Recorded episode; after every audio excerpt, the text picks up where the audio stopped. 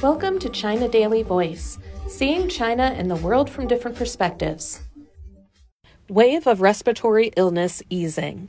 The number of children with respiratory illness visiting hospital pediatric departments is trending downward in China, health officials said on Sunday, adding that a recent nationwide surge in respiratory disease cases had not disrupted normal healthcare services.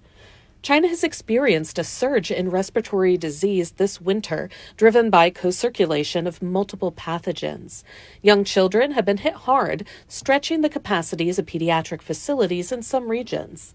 Mi Feng, a spokesman for the National Health Commission, told a news conference that the number of visits to large hospitals by child patients with respiratory illness is gradually falling. The increase in visits to pediatric hospitals and pediatric departments at general hospitals has also slowed down, he said.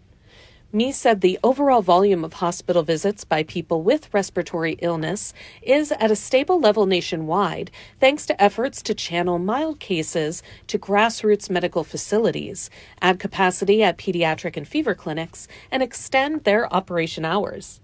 Normal medical services across the country are not affected, he said. Mi said continuous efforts will be made to facilitate partnerships and the transfer of patients between general hospitals and community clinics and guide patients to seek medical services that fit the severity of their condition. Middle and primary schools, nursery care and elderly care homes, social welfare facilities, and venues seeing large flows of people should implement ventilation and sanitation work, strengthen health monitoring, and urge people to take personal protective measures to reduce the risk of infection, Mi said. Health experts have said that pathogens spreading this winter include the virus that causes COVID 19, influenza, Mycoplasma pneumoniae, and respiratory syncytial virus.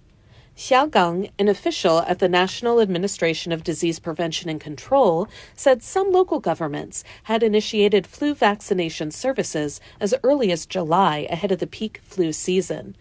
This year's flu vaccine supplies have grown significantly compared to last year and are sufficient to meet demands, he said, adding that the elderly are particularly susceptible to progressing to severe flu cases and should be prioritized for vaccination. Peng Zhibin, an official from the Chinese Center for Disease Control and Prevention, said flu vaccination campaigns should also be stepped up among students and staff members on campuses. Students, teachers, and other staff members should not continue going to class after falling sick so as to prevent them from infecting others, she added. Peng also suggested that members of the public should wear masks when taking public transport. A guideline on wearing masks released by the administration on Saturday said infected people and visitors and staff members at hospitals, nursery care, and elderly care facilities should wear them. That's all for today. This is Stephanie, and for more news and analysis, buy the paper. Until next time.